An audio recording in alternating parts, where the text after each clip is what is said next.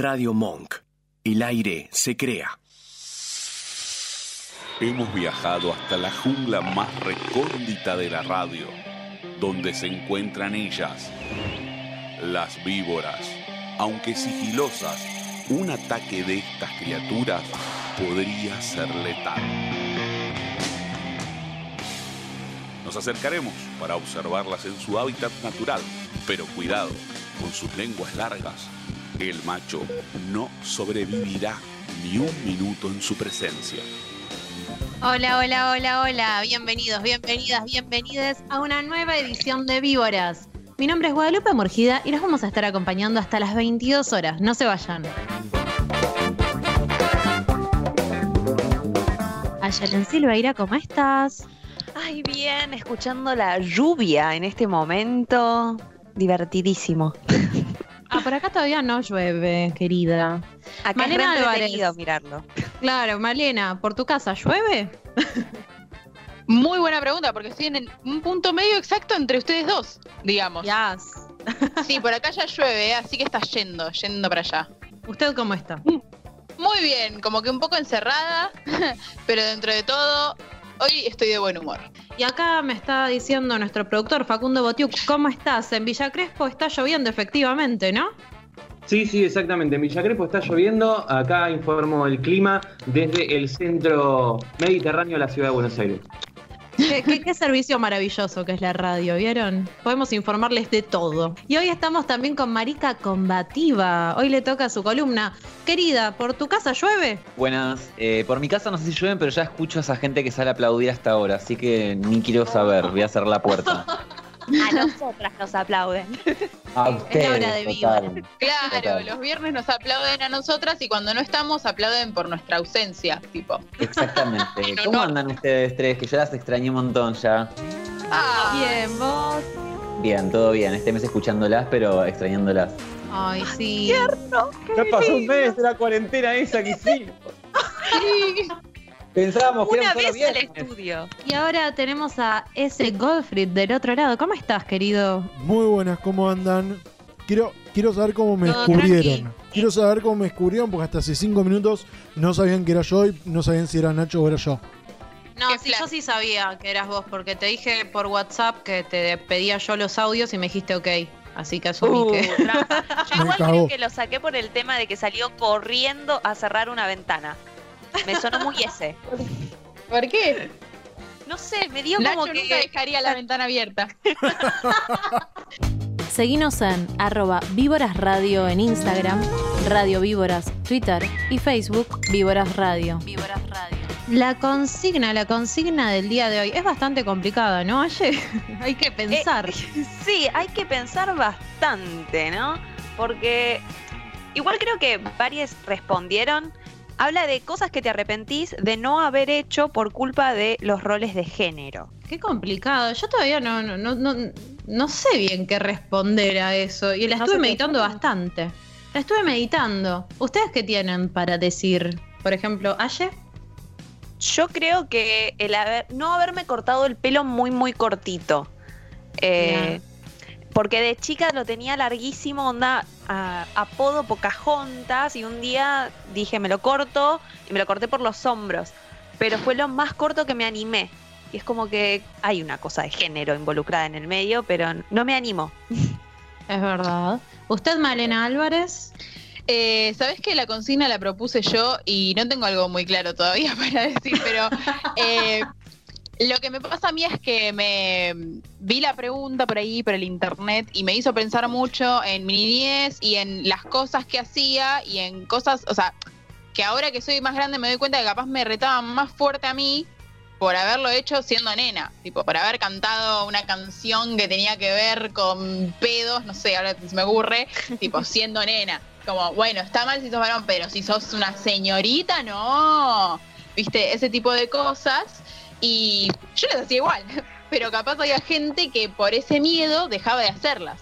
Y capaz Claro. que, eh, Guada, vos también, no sé, digamos, no se te ocurre algo puntual porque capaz nunca te limitaste por ese lado, o que, Sí, que te acuerdes por lo menos. La única cosa así que ahora me está viniendo a la mente con esto que dijeron es que en un momento de más chica quería aprender fútbol eh, y no aprendí nunca fútbol y de hecho ahora soy un queso eh, y no entiendo nada de ese deporte. Ah, yo de Pero chiquita porque- jugaba al fútbol, pero era muy bruta. Yo iba, porque como no les podía sacar la pelota con habilidad, yo iba derecho a las canillas. Me encanta. Que se la me la se van a dar. claro. Sí, creo que eso es lo único que me quedó en el tintero así, porque después hice taekwondo, que es muy femenino, que digamos no es para los estándares de machismo que vivimos, ¿no? Marica, vos, Uy, yo la verdad es que me estoy dando cuenta de que cuando respondía eso por Instagram estaba refumada y la repiqué. y ahora me doy cuenta de que haría otra respuesta. O sea, no sé quién levantó esto, pero si alguien lo levantó, siéntase libre de leerlo. Pero ahora diría algo más del estilo Wada, que de hecho lo estoy viviendo actualmente. Nunca me pude dejar el pelo largo y ahora lo estoy haciendo como un acto re político y para descubrirme obviamente con, con pelo largo. Y es re, re por temas de género eso. Me acuerdo de mi mamá entrar a la peluquería y decir, cortar el pelo como varoncito. Y la empeoro, ¿eh? Como policía. El peor corte. ¿y vos, Facu? ¿Alguna cosita que te quedó ahí por roles de género inhabilitada? Sabes que lo estaba pensando, pero yo diría que quizás usar eh, ropa rosa, quizás, que es algo que uno más lo tiene en la cabeza y el color rosa ya de- por crianza lo tiene asignado a, Claro. a- a las mujeres. Eh, y de chico me acuerdo que mi mamá me había regalado una remera rosa y yo no, lo, no la quería usar por eh, imposición eh, cultural eh, y terminé cambiándola por una remera verde, que era una mierda, me gustaba más la rosa. No sé por qué. que- Bueno, mamá, tu mamá se había leído esos tres, digamos, dentro de todo. Claro. mi mamá, ¿qué? Está bastante deconstruida tu madre. Sí, sí, yo creo que sí. Yo, ella, es más, me insistía mucho en que usara remeras así rosas, eh, porque a ella le gustaba el color. Y nada, yo era, no, machito, no, yo juego a la pelota, no uso eso. Así que vamos a estar leyendo sus mensajitos en arroba Víboras Radio.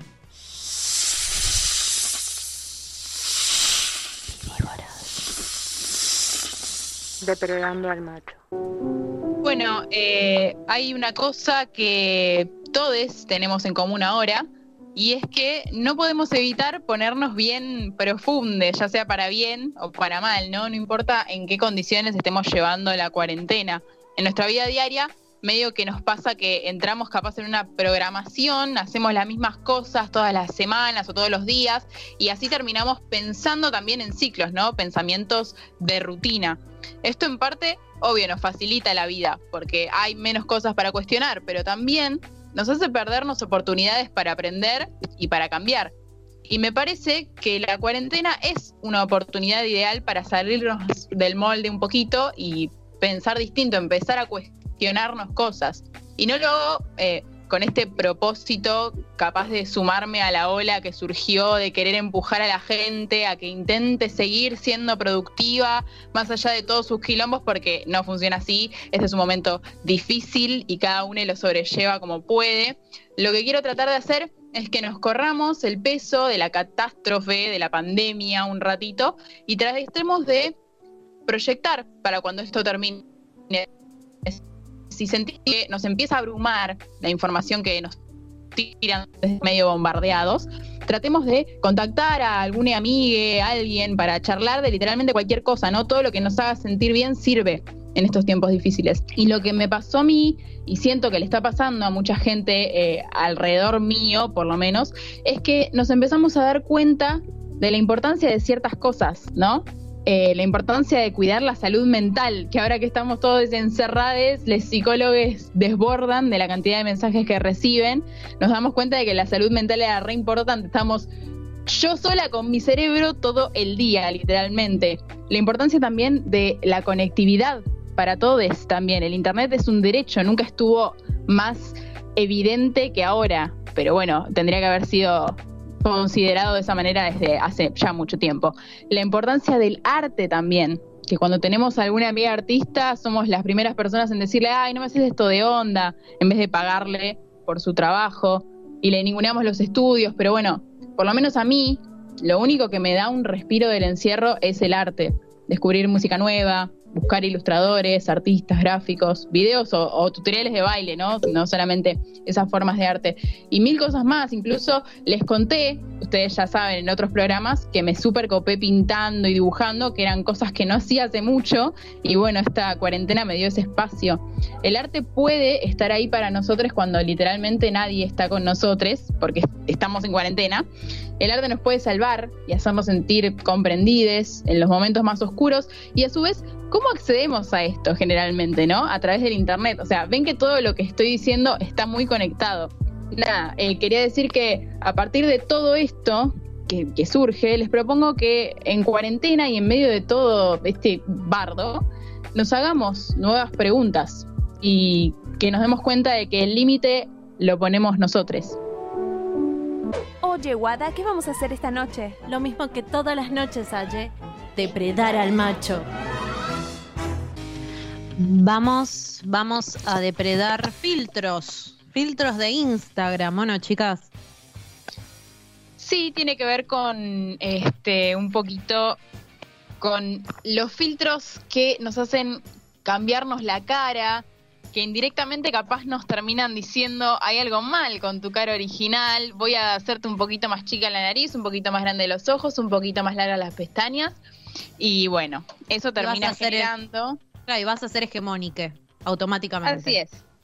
Eso termina generando, eh, obviamente, en casos puntuales y, y exagerados, digamos, ¿no? Una dismorfia corporal. que es una dismorfia corporal? Que yo, a partir de cosas que veo de la afuera, distorsiono mi propia imagen y tengo ganas de cambiarla. Esto también pasa con, no sé, por decirlo del citar un ejemplo, las mujeres que quieren hacerse la operación de los implantes mamarios, cuando ven una, una revista con una chica que tiene tetas grandes, y así con todo, obviamente. Tiene que ver con un sistema que quiere vendernos algo que nos va a hacer sentir mejor y que al final una vez que lo tenemos, nada más queremos más y más y nunca es suficiente.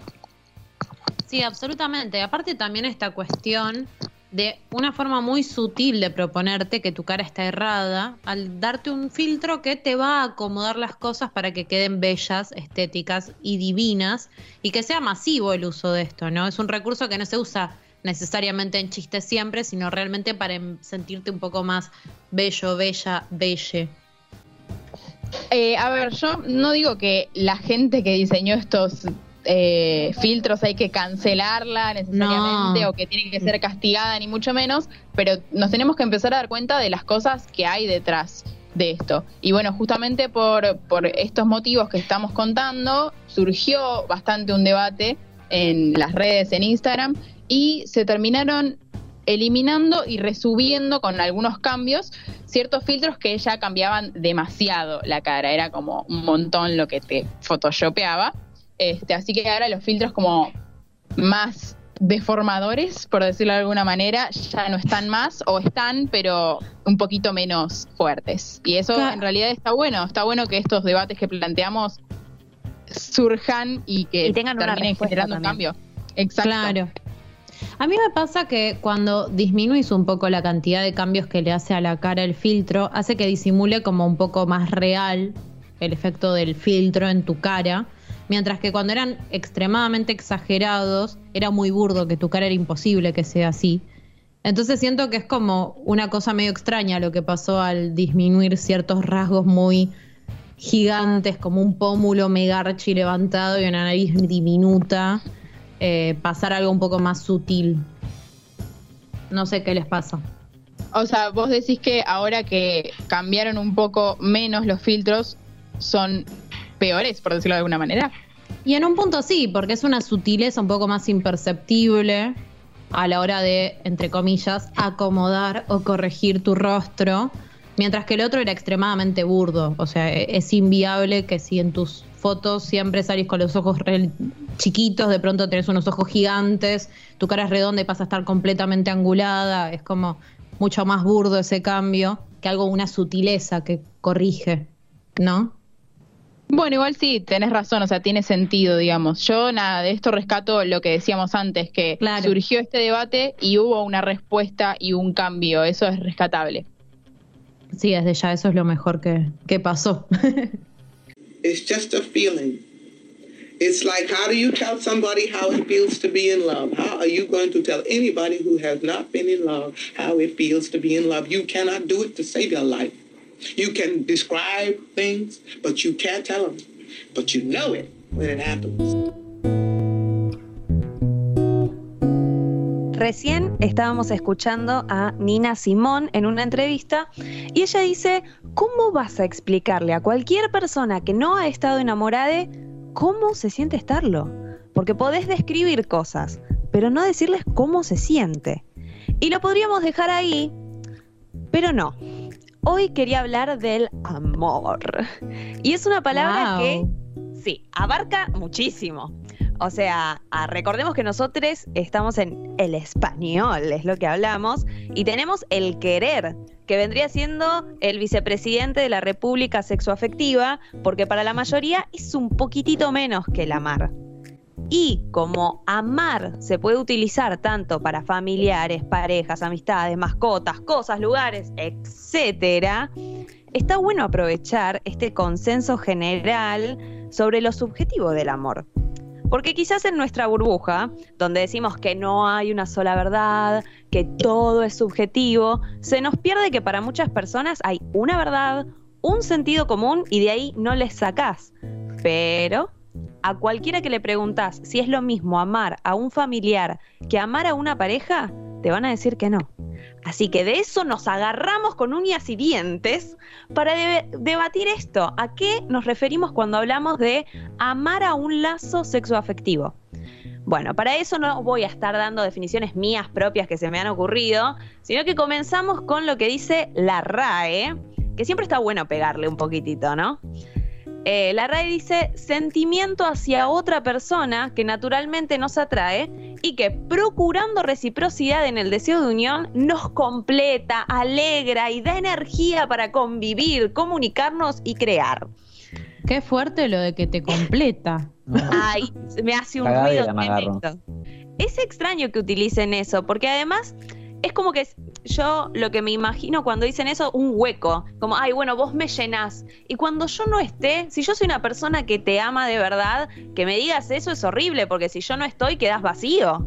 Total. Sí, aparte también esta lógica, ¿no? De la realización de la persona, un poco, con el amor romántico. Sí, y esto también de la hiperresponsabilidad que le estás dejando al otro, porque fíjate que dice que te tiene que completar, alegrar y dar energía para convivir. Banca un poco. Dame Tipo, dos. la- Necesito Sorry. la canción de Britney Toxic acá, chiquis. Es que entiendo a lo que va. Quizás es porque también analizamos un montón las cosas, pero es demasiado. Porque hay muchas personas a las que hicimos la encuesta en Instagram y también votaron por esto. Como que sí, se sentían identificados con esta definición de amor, pero trae muchas cosas atrás. Eh, el que sigue es Borges, el señor Gorilín, que dice... Yo voté cállese viejo facho. Me alegra. La puse a propósito. Yo estaba de Quería acuerdo con. Borges, e igual voté calle ese viejo facho. arre. Idem male. Idem male. Bueno, Borges dice, la amistad no necesita frecuencia, el amor sí. El amor está lleno de ansiedades, de dudas. Un día de ausencia puede ser terrible. Y ahora con esto, que yo tengo cosillas, porque no es... Uno necesita la frecuencia, pero no necesariamente presencial. Borges apunta que tenés que estar con la otra persona de manera física, porque él después dice que con amistades él puede pasar un año sin verlos y que no pasa nada y que con una pareja eso no se puede. Pero le vamos a sacar ese contexto y lo dejamos así como la frase nada más. La amistad también necesita frecuencia. Necesita que cada tanto quieras saber cómo está el otro. Y no solamente en un mensaje cada tres años y ya está. Y que Sí, tampoco absoluta. tiene que estar lleno de ansiedades y dudas. Claro, sí, aparte la relación con les amigas generalmente, en las definiciones más tradicionales, es un vínculo que está como más despreciado y olvidado, ¿no? Como no, no- no es algo prioritario en la vida de las personas, en teoría. Claro, pero por eso, eso igual lo dejamos en el amor de amistad. Y en cuanto a esto, Male, vos dijiste que estabas de acuerdo. Expone, exponga. Eh, con el tema de, o sea, a ver, es medio raro tratar de definir el amor porque somos todos distintos y Sí, cada re. uno ama a su manera, para empezar, ¿no? Pero me parece que, que re sí, o sea, no podés mantener una relación a larga distancia, mucho menos monogámica, arre. Como a Borges le hubiera gustado. Ah, Como Borges hubiese querido. Para mí sí, yo sostengo que sí se puede. Sí se puede. Sí se puede. Me voy. Yo tengo. Marica abandonó el grupo. Yo estoy en una situación similar a lo que plantea Male, pero no. ¿A qué voy con esto? No creo que necesariamente tengas que tener una continuidad muy enérgica en el vínculo para sostener un amor romántico de pareja.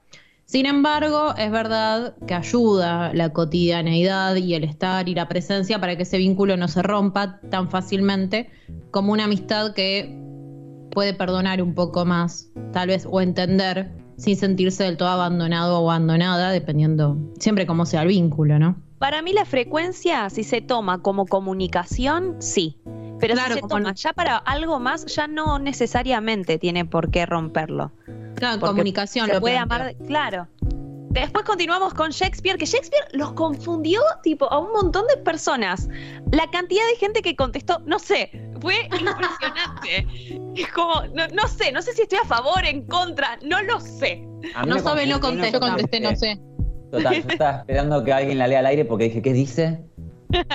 Bueno, lo que dice es, no es amor, un amor que cambia siempre por momentos, que distanciarse en la distancia tiende. A lo que se refiere es, ¿Me vas a venir a coger o no me vas a venir a coger porque me estás confundiendo? Y yo ya me quiero ir a bañar, quiero hacer mis cosas. Y vos con esto de dale, vemos. Bueno, ya me estoy poniendo mal yo. A ver, explícame. Bueno. ¿Vas a venir o no? lo que él le dice, lo que él está diciendo es que no puede ser amor si cambia. Que yo para mí ya con eso ya estoy en contra. Pero después dice que tampoco puede ha- hacer un amor si la distancia lo rompe. Así la tenés la frase. Es como que tiene que superar. Claro, tiene que superar la distancia, pero al mismo tiempo no tiene que mutar. Y a mí eso me produce rechazo, porque el amor, como las personas, cambia. Y tiene que estar abierto poco- a que se den cambios. Un poco contradice a Borges con lo de las distancias, ¿no? Sí, porque yo le quiero pegar tantos palos con las frases. No, pero ¿sabes qué estoy pensando? Que capaz en realidad es otra vuelta la que le quiso dar Shakespeare a lo del cambio. Tipo, como que el amor tiene que ser, no sé si el mismo siempre, pero tipo, te tengo que amar hoy igual que lo que te voy a amar mañana, igual que te, lo, que te voy a amar Estamos- pasado. No es que mañana se me pasa, ¿entendés? Cuando- cada vez que decimos la palabra Shakespeare, o sea, muere ahogado un gatito, porque estamos hablando del señor que creó el amor romántico, digo. Sí, sí, O sea, claramente. Es no. el creador del veneno y de la muerte en el amor. Pero en esto que, en esta frase que decís, como que hasta rompe eh, la, la- la propiedad privada, ¿no? Como puede haber distancia, que no haya cambio, Sí, pero exacto. sí distancia. Es, es un pequeño, además si vos te fijas las frases de Shakespeare, por lo general cada vez que habla del amor, no es muy copado lo que dice. No. Eh, es como que las obras terminan siendo la crítica en realidad a las situaciones que se vivían. Pero vamos con el siguiente, que el siguiente es una cosa eh, genial y depende de cómo se lo interpreta, eh, porque está bastante abierto. La cosa es así, dice, el problema somos los humanos que no sabemos amar sin tocar, sin ver o sin escuchar. Y es que el amor se siente con el corazón, no con el cuerpo. Yo en la encuesta, tipo, tiré el chistecín, que no es con el corazón tampoco, es con el cuerpo porque es con el cerebro. Entonces, no. Pero creo que a lo que va él se refiere a las cartas, porque en realidad si vos no podés tocar, ver o escuchar a la otra persona, ¿de qué te enamoraste? ¿Qué es lo que amás? Entonces creo que se refiere a las cartas o eh, el chatear, el escribir a través de internet para algo más nuevito, ¿no? Pero como que Inventó es posible el sexo igual. virtual. Real. no, pero sin ver, dice. Sin ver y sin escuchar. Yo lo tomo como que sería a través de carta, que con lo que una persona te dice y lo que vos le contás de manera escrita, así todo podés amarla. Sí, estoy de acuerdo. Para mí también. Es Soy un divino. paqui de mierda, la puta madre que me parió. Oh. ¡Iconic! Ay, Asexual. no, de acuerdo. Una opinión, Paqui, tenías que tener. Una. Es tu permitido. Es- bueno, pero es un asexual icónico esto, es precioso. Y el último, que es, es una cosa preciosa, yo siempre fui muy reacia a utilizar este verbo, pero cuando yo escuché la definición que vamos a escuchar ahora, eh, me cambió un montón la relación que tengo con esa palabra. Así que si podemos escuchar a Darío Star Rider. Tomo una frase de Teodor Adorno, digamos que en el amor vos tenés la potencia de ejercer un poder sobre el otro, porque el otro se te muestra en su debilidad. Y sin embargo, aunque el otro te muestre su debilidad, vos no avanzás. Cuando lo propio de lo humano es mostrarme una debilidad y temor. Entonces, me gusta esta frase, retirarme para que el otro sea. Es una frase divina. Me fascina todo el concepto para alguien que considera como que lo peor que le puede pasar en el amor es ser vulnerable. Entonces te tira esto es como, hey, no, en realidad, si es un vínculo sano y que es lo que estamos apuntando, que vos te muestres vulnerable no quiere decir que la otra persona utilice tu debilidad en tu contra. Puedo decir que acabas de traer a uno de mis autores favoritos, de mis pensadores favoritos del mundo. Él y Benjamin son dos cosas, Theodor Adorno y Walter Benjamin son dos cosas hermosas. Escuela de Frankfurt súper recomendada para pensar Sí. todo. Capitalismo, amor, cine, lo que quieras. Bueno, es impresionante y yo con esto coincido bastante justamente por esto. Eh, es otro planteo. Te sigue diciendo que el amor es entrega, porque eso también se sostiene durante el amor romántico que te propone Shakespeare, que te proponen del, del siglo 500, ¿entendés? Pero te lo muestra desde el lado de es, es mutuo. Del otro lado también hay entrega. Entonces eso está bien porque se busca el bien común. Y me parece una cosa hermosa y tendría que enseñarse así y entenderse así, sin algo que a vos te cambie para mal o para poseerte. Simplemente ser.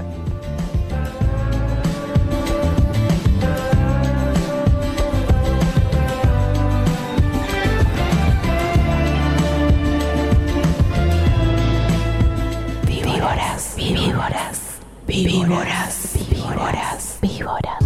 Mensajitos, mensajitos, mensajitos. Esas cosas que por roles de género no te animaste a hacer, o sea, que te condicionó la sociedad y te inhibió a la hora de tomar una decisión. Bueno, Nahuel Iborra dice usar tanga. Ya. Same, same hermana, same.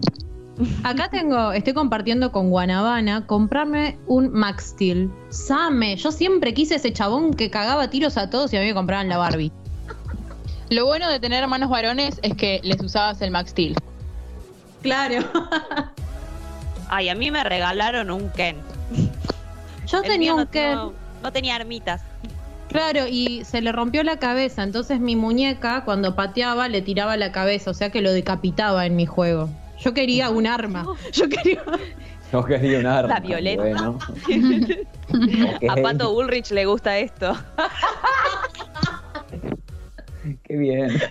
Lo que dice Jime Pupi, que ella se perdió, digamos, por los roles de género, es que eh, no, claro, no se dio solo por culpa de los roles de género, sino que también es una cuestión de clase estudiar para ser mecánica de autos.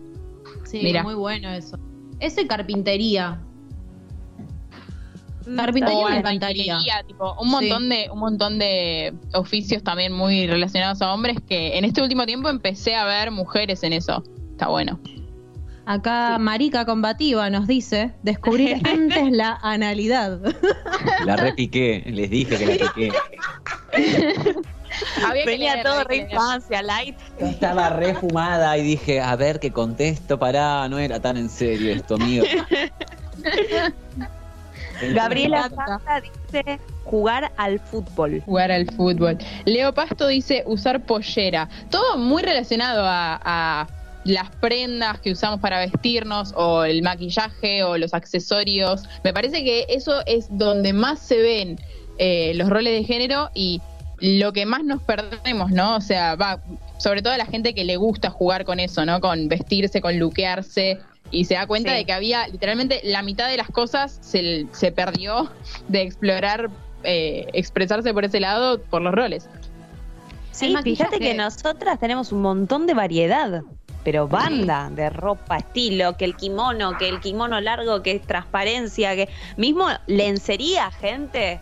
Es re Sí. difícil, tipo, para los varones encontrar algo con que la que es transparente, Eh, ahí está, puntilla. encaje. Bueno, sí, encaje. está, sí, todo Y eso, vencían a tipo, ¿no? puntilla.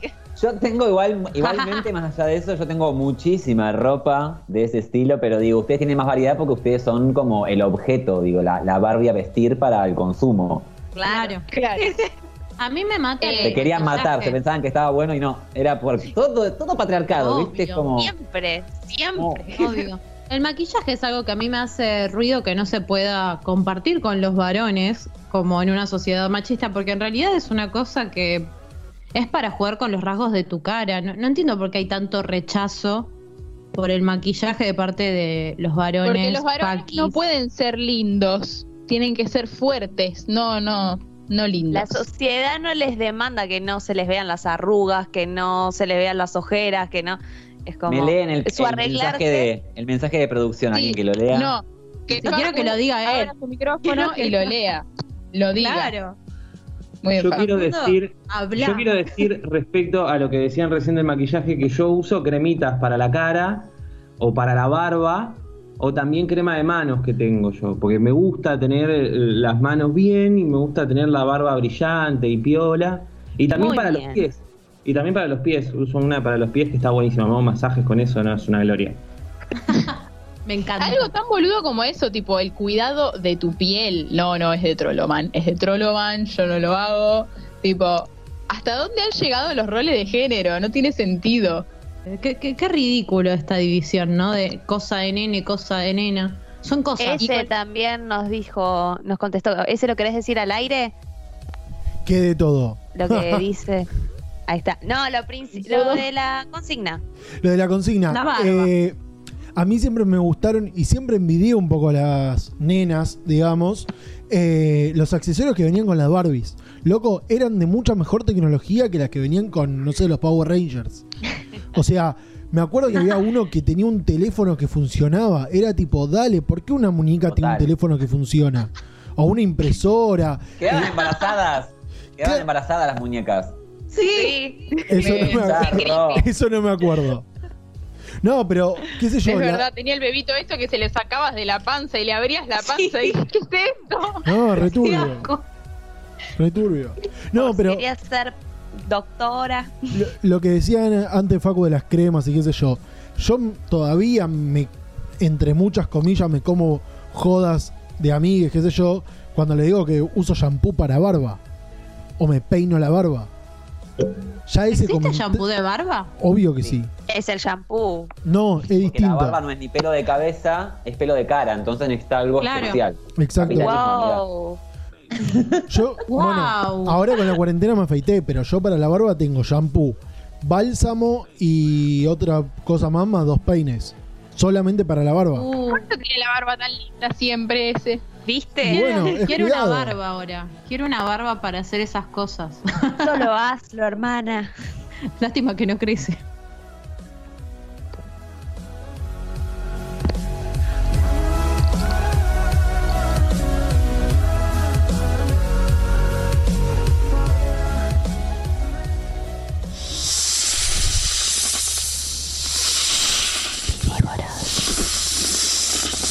Depredando al macho.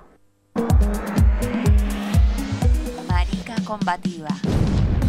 O decís un insulto espantoso, no, no te preguntás si en la RAE aceptan o no. aceptan. O sea, y si lo acepta, vamos a aprender fuego a la RAE.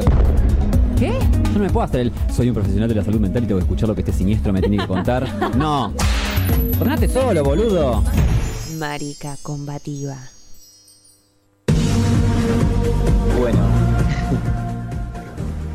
Hola La nuevamente. con- Eh, sí, decime. La columna, la columna de Marica. Sí, yo la verdad es que venía preparado con otra cosa, que lo- me parece que lo voy a dejar para la que viene porque el tema que tocó eh, Aye me voló la cabeza para todos lados. eh, respecto del amor romántico, digo, y quería sumar, em, bueno, primero eh, en esta misma línea, ¿no? De, de frases que nos permiten pensar, que nos permiten a veces poner en palabra lo, lo que sentimos. Eh, una frase muy conocida de, de Lacan, que nunca sabemos si la dijo, si no la dijo, si la dijeron, pero es una frase que nos permite mucho entender al amor en términos de- del psicoanálisis, ¿no? Y la frase dice así, que es, amar es dar lo que no se tiene a quien no es, así de confusa, ¿no? La voy a repetir. Bien. Amar es dar lo que no se tiene a quien no es. Entonces, hay algo de la entrega, de nuevo, eh, sigo en la línea de lo que decía Aye con eso, hay algo de la entrega, pero también hay algo de la incertidumbre, ¿no? Y, y, y de el no destino, porque entregar, o sea, dar lo que no se tiene es como, en psicoanálisis lo entendemos como dar la castración, ¿no? Como dar la falta, o sea, pero de vuelta, rompiendo esta lógica de la completud de la media naranja. Claro, ¿Me como yo no lo tengo tu otra mitad para dártela, entonces yo te entrego otra cosa. es como reconocernos en falta y reconocer a la otra persona en falta, digo, y hacer algo con eso.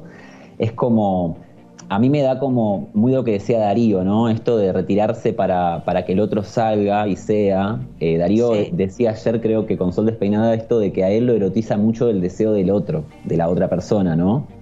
Sí. Claro. Y ahí, tam- ahí se relaciona mucho esto de amar es dar lo que no se tiene a quien no es también, donde amar es como desear ser amado por la otra persona. Lo, lo entiendo más en esa lógica, pero lamentablemente todo esto, leído por la marica combativa, es como "Eh, error. Porque de repente digo, bueno, me viene un Javier Sáez a la cabeza con un texto increíble que se llama El amor es heterosexual. Y retomo lo que decía Male con respecto a los estereotipos también de género, digo, y todo lo que tenemos para pensar del amor es heterosexual, porque nuestras historias LGBT están totalmente cercenadas, invisibilizadas. Entonces, Sí.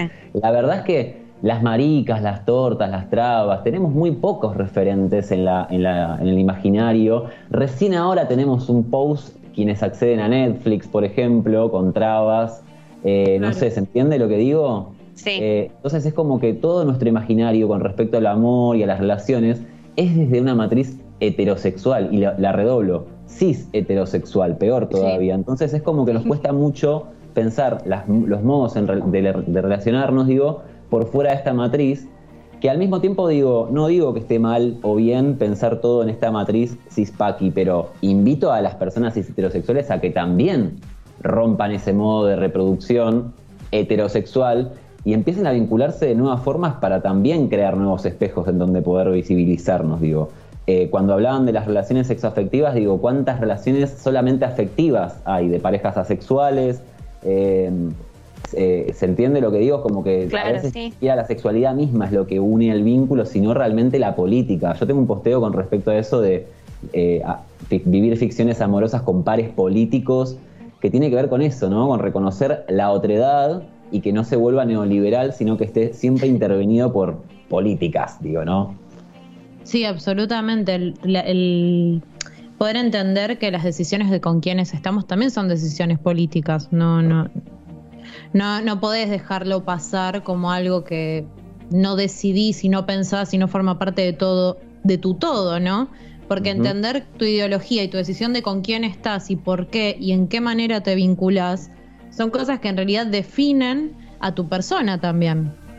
Totalmente, o sea, eh, siempre pienso esto de la- lo, lo recíproco, eh, de definirme como individuo en lo colectivo, digo, a- o sea, y al mismo tiempo definirla colectivamente, si- o sea, si bien Exactamente. Me, me- me individualizo y me, me defino como individuo, digo, lo hago gracias a la colectividad que tengo alrededor, y eso, eso colectivo está atravesado por lazos políticos 100%, o debería estarlo por lo menos. No sé lo que piensan las chicas, quedaron... Sí, quedaron mudas. Ay, Yo no quería me quedé- eh, Terminé, terminé. no, a mí me dejó pensando, o sea, tipo. Me dejaste sin Perdón, palabras. y yo recién acabo de cometer mi error, Paqui, de adherir completamente con Shakespeare, por ejemplo. O sea, no es que estamos exentas de esto, ¿eh? estamos todas adentro de esto. Acuérdense lo que digo, machistas y racistas somos todas. Entonces, ahí estamos. Claro. Me quiero matar que adhiero con Shakespeare, porque sí, porque amor romántico. No, con Borges, peor, que me caliento por Oh, carta. sí. Y bueno, Es que sí, yo estaba bastante de acuerdo con Borges y con esto también de que, a ver, eh, no lo dije en su momento, lo voy a decir ahora. Ah, eh, esto de que la otra persona nos completa y ustedes cuando escucharon lo de que nos completa, uy, no, qué feo esto, obvio, lo resalieron a criticar, sí, yo también lo critico, pero cuando estuve, o sea, cuando estoy enamorada, siento eso también, siento que sin la otra persona me falta algo, es, es lo que se siente y no se puede hacer nada sobre lo que sentimos, yo me veo obviamente. linda, super paqui, me veo linda cuando estoy enamorada. Qué tarada. Sea, linda todos Pero ridícula. pasa que nuestros sentimientos fueron también un proceso de habernos, haber sido criados en esto. Entonces la deconstrucción de nuestros lazos y de cómo nos relacionamos con otros es un montón. Más allá de los traumas que pueda tener cada uno. Porque a mí, por ejemplo, mi pánico era el salir lastimada. Entonces yo jamás bajé la guardia con ninguno. Entonces a- acá no se pasa. Acá ninguna lágrima, muchacho. Pero además siendo heterosexual, ves todos los números, todo eso, yo dije, ni en pedo. Pero pasa por ese lado, depende también tus traumas, tus miedos y por qué lado te entra el, capa- el capitalismo y el machismo. Pero terminan metiéndose igual. La idea es tenernos paciencia para desconstruir de a poquito todas esas cosas. Sí, aparte también hay algo que es muy loco eh, respecto también al amor heterosexual puntualmente, ¿no? Entendiendo que el amor en otros tipos de vínculos que no sean necesariamente heterosexuales o cis heterosexuales puntualmente, como bien habías dicho vos, Marica, son muy de manual y muy preestablecidos a cómo en teoría deberíamos sentirlo y en cómo debería ser la danza de eh, el enamoramiento y el acercamiento y qué sé yo y qué sé cuánto y que muchas veces desde una persona cis heterosexual que no comparte esa forma de vibrar el amor queda completamente en jaque y no entiende cómo relacionarse en ese mundo. Porque de pronto tenés que ser ese manual o no sos nada para poder relacionarte románticamente con alguien. Mismo hablando de todas las personas que no están adentro del paquete cispac, eh, cispaqui, cis heterosexual. cis heterosexual justamente que directamente no coinciden ni con la leyenda. Total. Es que sí, es tratar de ir viendo cómo carancho lo vas haciendo y entender eso que tus propios sentimientos también tenés que respetarlos y las cosas que sentís y te van pasando, ir viendo cómo las manejás. Y Pero sí, eh, retomar esto también de... Sí. Compartirlo con la otredad, digo, esto que decís vos. Reconocernos vulnerables y socializarlo y colectivizarlo. ¿Se entiende? Tipo, che, Guada, me pasa esto, Aye, me falta esto, Male, ¿me das una mano con esto? Y en la respuesta, que puede ser positiva, negativa, digo, lo, lo colectivo va a ser de que también mi vulnerabilidad no, me, no solamente no me coma la cabeza a mí en soledad en mi casa, comiéndome la cabeza todos los días de me pasa esto, me pasa esto, me pasa esto, sino de que aparte voy a poder eh, relacionarme con las otras personas en una forma en la que de verdad se ponga en valor mi potencia, digo. Por eso hablaba yo de la a través de dejar de hablar de empoderamiento y empezar a hablar de potencia en esto de potenciarnos colectivamente. de- y yo ayudarlas a ustedes con otras cosas, digo, también, ¿no? Sí, y no dejar en que toda la responsabilidad también le caiga a un solo individuo, para eso también Ah. están las amistades, porque si también le reclamas que todo, que te complete, que sea de esta manera, que te ame, que te... Le reclamas Todo. un montón de cosas para una sola Sudor, persona, marica. es un montón. Sudor Marica tiene un tema que dice, colectivicemos el afecto, que esto no recaiga solo en vos y yo. Y sí. Amor Sudor planero. marica, te amo. Es que Amor sí, planero el tema de las parejas, el tema de las parejas y de, del, de ese modelo, digamos, de monogamia también, o sea, bueno, qué sé yo, criticando un poquito la monogamia, más allá de que cada uno maneja sus vínculos como quiere, ¿no? Es Sí. que si podés estar solo con una persona, recae absolutamente todo en esa persona. Todo lo que a vos te gusta, todo lo que a vos no te gusta, todos tus proyectos, porque no lo puedes hacer con nadie más, porque ese es el contrato. Ya está. Y no existe una persona que cumpla absolutamente todo. Entonces No. va a haber cosas que te vas a tener que bancar y ahí surgen un montón de conflictos. Es complicado. Por eso la propuesta es, dejemos de jerarquizar los vínculos. Que no tengan jerarquías nuestros vínculos, que sean vínculos, que cada uno sea único, que no tenga una jerarquía en un orden de este es más importante que este. Sí, absolutamente. Sí, empezar a... Aguante, con este, Darío. ¿eh? Ojo, ojo también con esto. O solo cojo con este vínculo. No. son vínculos y mis vínculos son variados. Con uno me abrazo, con el otro tengo relaciones eh, genitales, con el otro tengo, no sé, con el otro chapo, con el otro miramos serie, con la otra persona tomamos mate, digo, con la otra no nos tocamos, ¿se entiende? Como, Sí, absolutamente. Aparte entender que cada uno puede vibrar con el vínculo que le quede más cómodo y no es necesario que tengamos que atarnos a un formato que nos están diciendo. Si vos te sentís cómodo, cómoda, relacionándote desde el amor como te sale con una persona y no cumplís con el formato de pareja monogámica, no es un problema. Está todo bien. Relájate. vení a buscar. Obvio. Por Y favor. tampoco hace falta el, tipo, tampoco el que estés con todos los vínculos, tampoco. Si querés hacerlo, sí, y si no querés, no. Onda. Claro. Armá los vínculos como se te canten, eh, es tu jardín, que te lo acomode el jardinero que más te guste, o les jardineres que más te gusten, y, y sé feliz, tipo, ya está. Onda, el vínculo que tengas con la persona que quieras, que sea sano y que se base en lo que dice Darío y lo que también sostenía Marica. Estoy al level, decís. Yo le tengo más fe a, a Darío porque lo quiero un montón Gracias. hace años. A mí igual, a mí. Pero, pero, igual estuvo re bueno lo que vos dijiste. Yo porque esa palabra a mí me cambió particularmente en cómo yo me sentía con la palabra amar. Entonces es otro afecto y otro sentir. Yo ahora puedo decirlo, puedo establecer ese vínculo con eh, mi pareja, por ejemplo, que antes ni en pedo. Entonces es como, gracias Darío.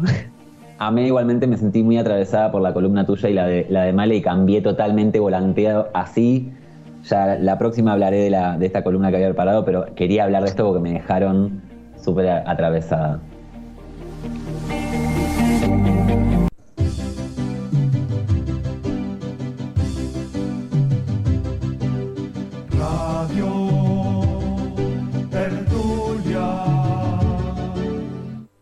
Radio Tertulia, nuestra opinión y la tulia.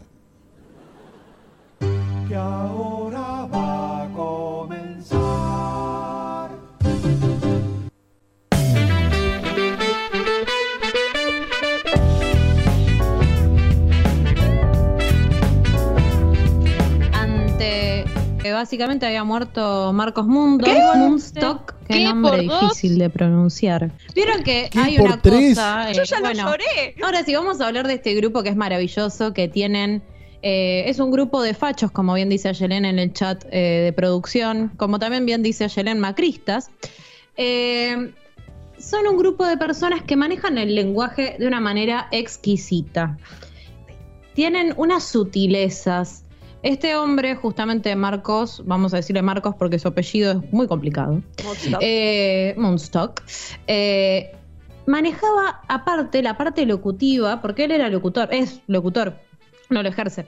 Eh, y tenemos acá algunos pequeños fragmentos de sus sutilezas hermosas del lenguaje.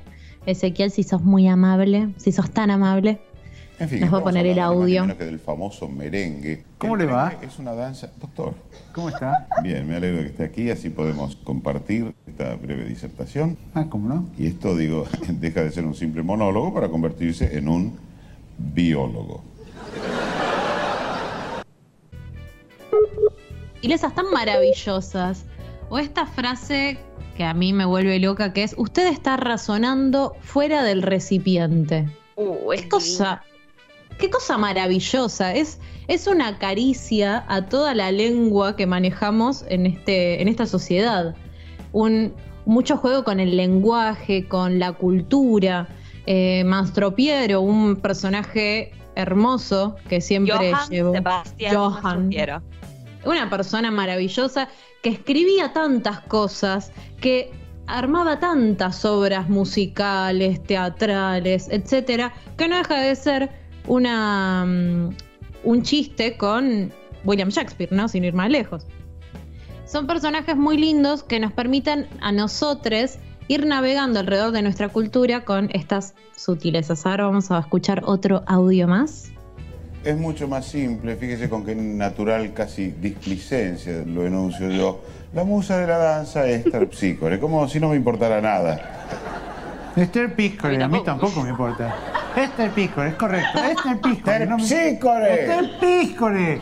No, Piscis. Terpsícore. Este Piscis, este es Piscis, este ¿Qué Piscis? Este, no, no sé si es de Piscis, no sé cuándo nació. Es, es tisis, es de cistitis, tiene cistitis. Si es de Piscis puede tener cistitis. Y este sketch es hermoso. Creo que con ella nos lo sabemos más o menos de memoria este. El que me sé de memoria es el monólogo de Rabinovich. Es Lo una han cosa leído. impresionante. Sí. Eh, Si querés te hago el pase para. Te hago un pase para que digas una, una frase. y ahora, después vamos a ir recordando. Todo esto, voy a decir, todos estos audios, salvo, salvo el de la apertura de Radio Tertulia, son de la parte de El negro quiere bailar. Que debo decir que la música de estos hombres es maravillosa. Tienen un nivel musical hermoso con sus instrumentos inventados por ellos mismos. Eh, y ahora vamos a escuchar un poquito más de Lelutier. O un supra, la el merengue, la podemos decorar merengue, con una pequeña fruta, por ejemplo, una sandía en la parte de arriba. una, una sandía. Una pequeña de 8 kilos. Y no le aplasta el merengue, discúlpeme que se lo Sí, diga de a veces se aplasta el merengue porque si usted pone la... Llamamos los señores. Sí. ¿Qué tenemos de postre para hoy? De postre tenemos merengue. De postre tenemos merengue. De postre tenemos merengue, chichi. De postre tenemos merengue. Y bueno, con esto vamos cerrando un poco el homenaje a Lelutier, que es una cosa. Eh, si no lo han escuchado, no lo han visto, se los recomendamos fuertemente. Creo que Ayelén está de mi lado en esta recomendación, eh, que nos encanta, nos vuelve locas. Pero aparte, también, insisto, es una mm, un mimo a la gente que le gusta la literatura y todas las frases elaboradas. Acaban de encontrar un sinfín de frases maravillosas. Y un detallecito, perdón que te diga, eh, se, justamente se llaman Lelutiers porque ellos hacen los instrumentos. Son instrumentos hechos con cosas, tipo con el caño de la bañera y. El desafinaducha. Sí, eh, mismo el violín es un, un coso de metal a donde te viene la batata. Sí, sí, sí, sí, es en la lata de la batata. Eh, No, es, la verdad es una cosa maravillosa. Son músicos, de hecho son luthiers, sin ir más lejos, y son artistas, por sobre todas las cosas. Y el arte en esta cuarentena suele salvar y nos hace divertir un poquito más. Víboras, víboras, víboras, víboras, víboras. Y ahora sí, todo concluye al fin, nada puede escapar excepto el tiempo que se ha ido volando como de costumbre, excepto el tiempo de la cuarentena que no termina más. Se sigue eh, extendiendo. Encima, ahora debe estar hablando Alberto, yo ya no sé. Hasta mayo, papi. Sí, Hasta eso estaba pensando. Hasta el 10 de Sí, mayo. hasta, hasta septiembre. Dejen de mentir. El 15 de mayo, que es mi cumpleaños, también va a ser en cuarentena. No me digan que va a ser afuera, porque ya sé que no. Es verdad, lloro. No me pacto que el mientan. viernes que viene la rompo la cuarentena. Ya hice un pacto, lo lamento. ¡No! Sí, así, la- así nomás lo digo. Mirá que ya estoy llamando a la Alberta. Ay, ¿a quién le importaba? Sí. Presidenta, la gente tiene miedo. Ah, pues no, mi ciela. Hay que romper la cuarentena. No, no, hay que hacer, no sé lo que, no sé qué hacer, no sé qué hacer, mira, basta. Bueno, los invito, los invito a mi cumple por Zoom. Ah, Ay, no, no. De una. Por un pit de Google. Llora. No, no, un antes montón, de chicas. irnos, Diga. antes de irnos, quiero mandarle un saludo a mi abuela, que estuvo varada en Neuquén todo lo que va de cuarentena hasta ahora. Hace un par de días llegó a su casa en Ituzaingó, zona este del conurbano bonaerense. Así que bueno, por suerte ya está en su casa la señora. Eh, pero me pidió por favor que le, diga a todo el mundo en la radio que tienen que hacer yoga para subir las endorfinas en el encierro. Nada, es Ay, el tip quiero, que le quiero. cambió. Ok, La la queremos. Profesora de yoga. haremos yoga. Ay, sí. Tiene Bueno, mucha verdad. Yo quiero decir Sí, algo también antes de que vayamos. Diga. Porque capaz que las veo dentro de un mes. Entonces, quiero recomendarles que vean, por favor, en Netflix, Aterrizaje de emergencia en tu corazón. Simplemente eso. Y obviamente agradecerles a ustedes por existir y por esta invitación hermosa. Ay, te A queremos. ustedes. Mucho, mucho. Bueno, les queremos, les amamos. Besito, besito, chau, chau. Y no se olviden de hacer yoga, ver Netflix, ver Lelutier y la mar en cacho. en YouTube y en Spotify y en todos lados. Yes.